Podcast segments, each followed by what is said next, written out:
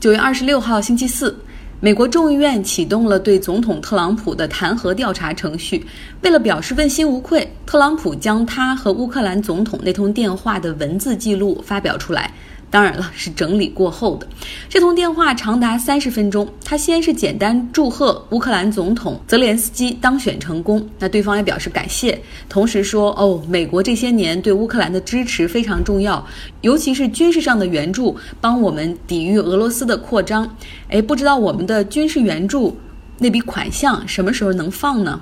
特朗普随便扯了几句，然后就说：“也许你可以帮我一个忙。”切入到了他真正关心的话题。他说：“我听说乌克兰有一个非常棒的检察官，但是他的工作被暂停了，这很不公平。我听到很多人在聊这个话题。如果不让他去积极调查案件的话，那么会给坏人留下空间。”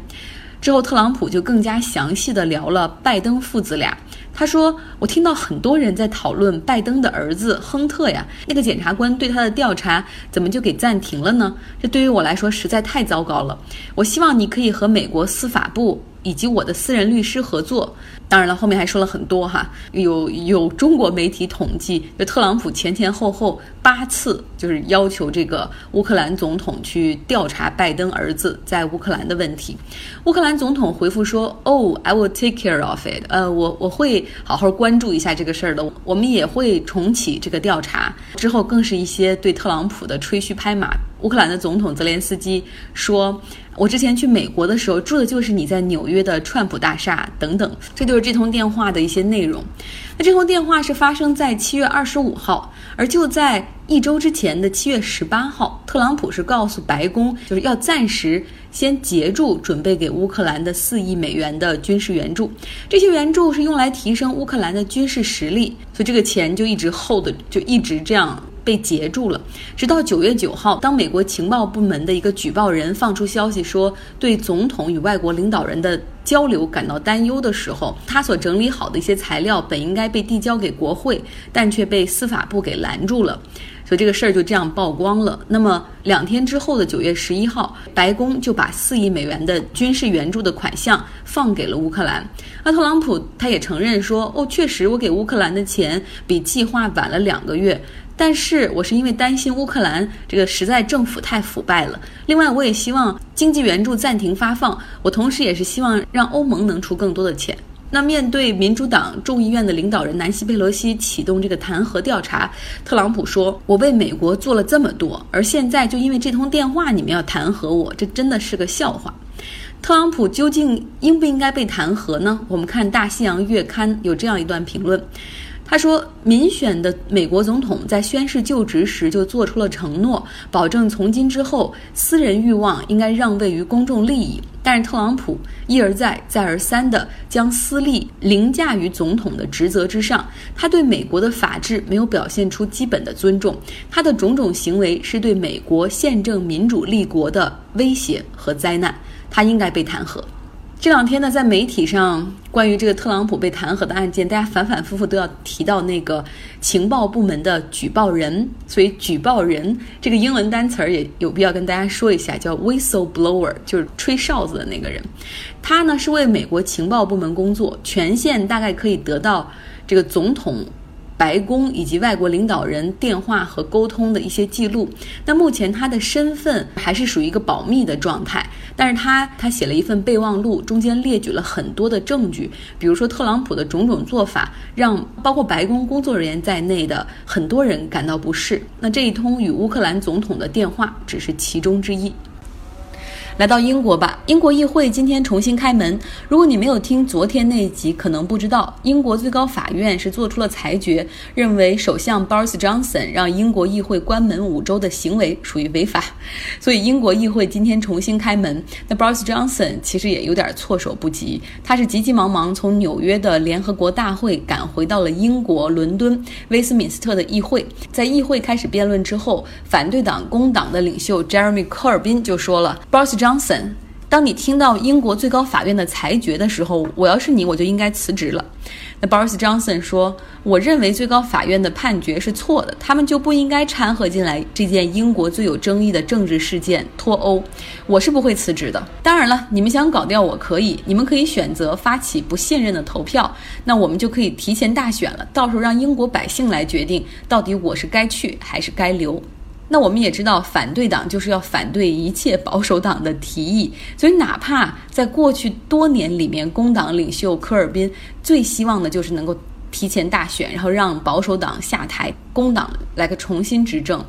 但是呢，这 Jeremy 科尔宾就说了：“你想大选，其实我也想要大选，但是我现在不会同意提前大选，除非 Boris Johnson 你要先做到和欧盟谈成一个延长脱欧时间的决议。”把这个十月三十一号的这个截止日期再往后推，同时让无协议脱欧的这个条款不复存在，我才会同意提前大选。因为 Jeremy 科尔宾也是担心哈，如果在这个时候英国议会开始提前大选的话，那么这个议会又属于一个半瘫痪的状态，然后大家都在忙着去拉票，那没有人在议会中去去阻止 Boris Johnson 在十月三十一号万圣节那一天实现无协议脱欧。所以今天的整个英国议会的辩论也是吵得非常的厉害。听了他们的辩论的话，就很难想象，就是他们能够在任何协议上 agree with each other。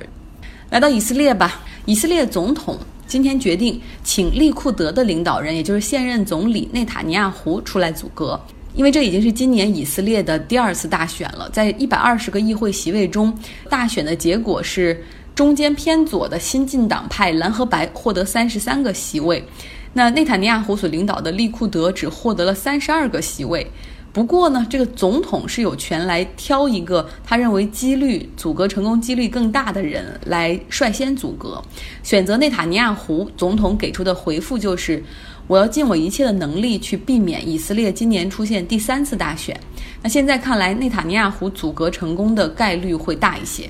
卡尼亚胡有六周的时间去联合其他的党派，组成多数席位的联合政府。此前呢，大选结果出来之后，以色列总统就一直积极撮合这两大党啊，利库德和蓝和白。来阻隔，但是呢，之前我们也说过，内塔尼亚胡说可以和你们阻隔，我也愿意让步，毕竟你们比我们多一个席位嘛，我可以和蓝和白的领导人来共同当这个总理，就像公司里的那种联合 CEO、联席 CEO 一样，我们可以来一个联席总理制度。他为什么一定要继续执政，一定要继续当这个总理呢？我们之前也说过，他涉嫌贪腐丑闻的调查，他只有继续执政才能够避免可能发生的牢狱之灾。那相比之下，蓝和白他们表示也愿意和利库德来实现阻隔，但前提就是内塔尼亚胡必须走人，所以谈判是破裂了。好吧，接下来就看一看，在六周之内，内塔尼亚胡能不能够联合到足够多的小党派来实现阻隔成功。联合国大会今天继续在纽约进行。伊朗总统鲁哈尼发表演讲，他说：“除非美国先解除对伊朗的一切制裁，只有这样，伊朗才会重返谈判桌。只有美国做出让步，那么伊朗才会做出让步。”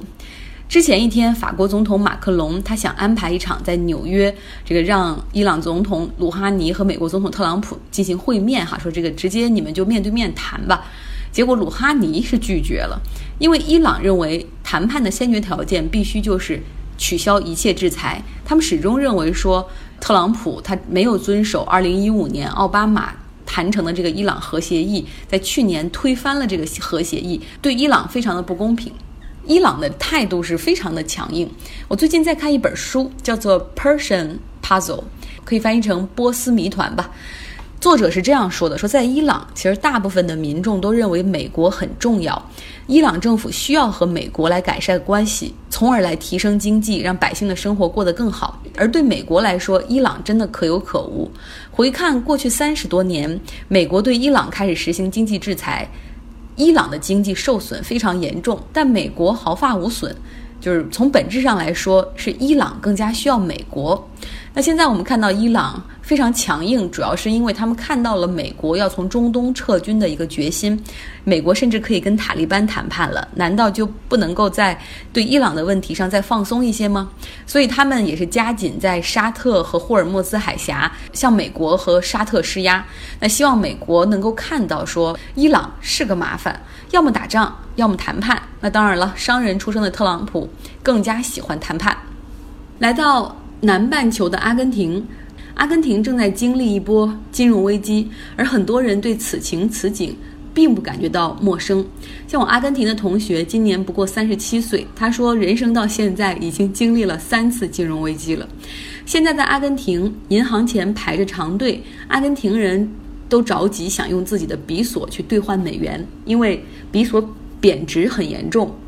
而兑换完了之后，他们也不会把美元放在银行里，而是要把现金取出来，因为他们知道搞不好银行也会倒闭，要把美元放在家里更踏实。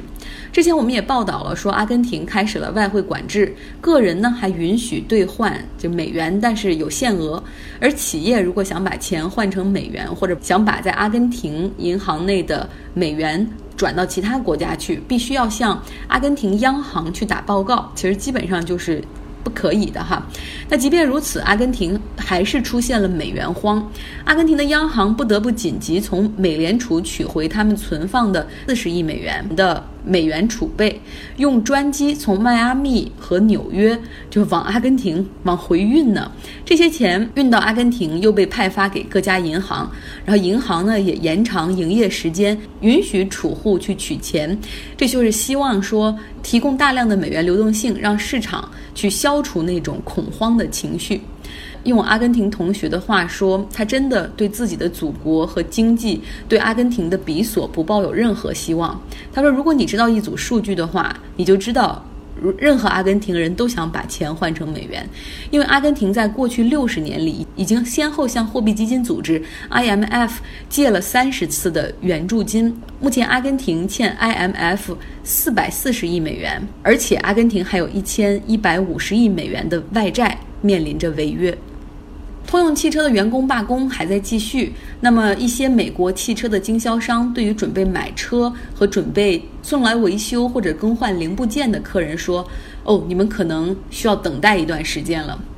再来看美国的电子香烟品牌 Juul，它的 CEO 宣布辞职，因为监管机构要对电子香烟严加打击，而这个品牌在美国的市场份额超过百分之三十。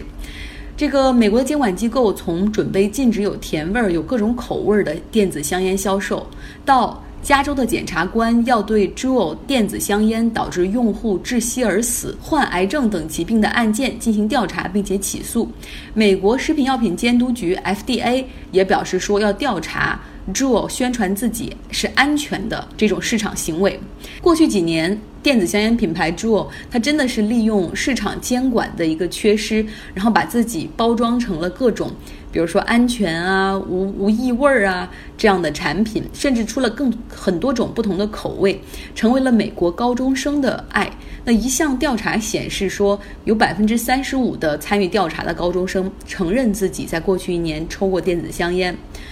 那么说到这儿，我不得不回到中国市场。中国市场的电子香烟虽然起步很早，几乎没有发展起来。我记得大概是初中的时候吧，这个我爸有尝试过电子香烟，但是因为那个时候电子香烟打的招牌和营销是帮助你戒烟的过渡产品，所以中国的烟民很抵触电子香烟，一直也没有发展起来。但是当我知道像罗永浩这样的营销大师进军电子香烟行业之后，我真的感到担心。刚才一查，果然他的那个品牌推出了各种各样的口味，什么蜜瓜、葡萄、草莓，真的是不知道他们到底是瞄准的哪一个用户群体，是不是也是年轻人呢？是不是大学生、高中生？是不是更多的女性？是不是那些非传统的烟民？我知道罗罗老师是一个有理想、有追求的人，但是他太需要一个成功去证明自己的才能了。从他的梦想手机转到了说得过去的空气净化器，好歹是要对抗雾霾，而到现在他选择了电子香烟，是因为这个品类很好成功吗？还是这个品类跟他任何的梦想有关？那另外，我也想对监管部门说。我们的法律明文禁止香烟做任何的广告和过度营销，但是。电子香烟，它也属于香烟的这个品类，是不是？肯定有各种各种详细的细分。那么，电子香烟正在网络上、社交媒体上进行着各种营销，真的需要监管和严惩。